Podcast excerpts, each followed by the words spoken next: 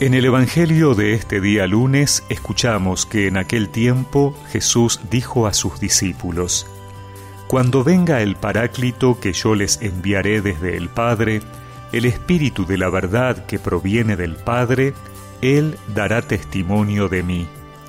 Y ustedes también dan testimonio, porque están conmigo desde el principio. Les he dicho esto para que no se escandalicen serán echados de las sinagogas. Más aún, llegará la hora en que los mismos que les den muerte pensarán que tributan culto a Dios. Y los tratarán así porque no han conocido ni al Padre ni a mí. Les he advertido esto para que cuando llegue esa hora recuerden que ya lo había dicho.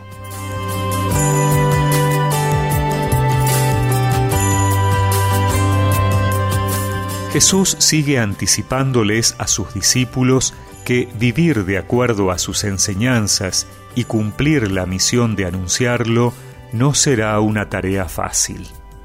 No solo que algunos no lo aceptarán, sino que además esto provocará un rechazo explícito, incluso la persecución. Para mantenerse firmes en la misión de dar testimonio, no quedarán solos el Señor enviará su Espíritu, el Paráclito, que es una palabra que se traduce como aquel que está al lado de la persona para asistirla o el abogado defensor.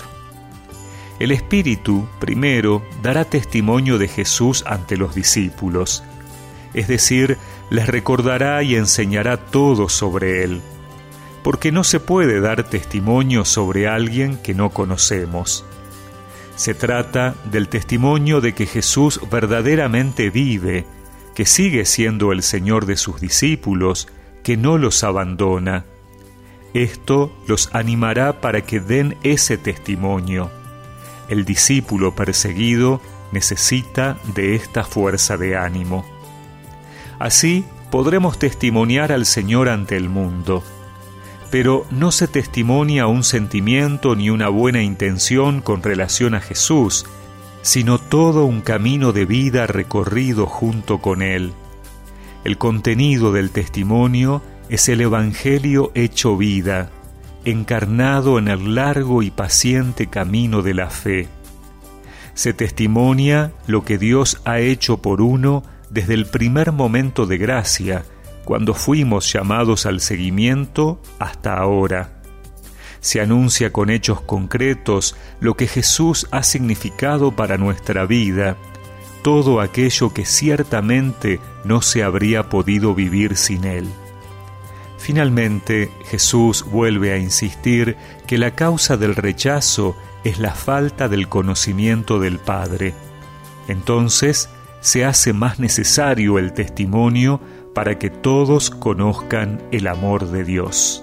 No me eligieron ustedes, fui yo quien los elegí.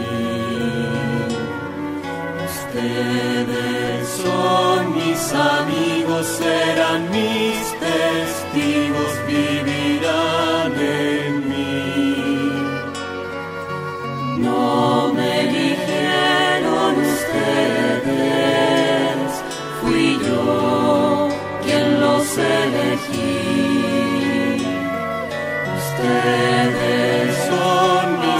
mis en mí.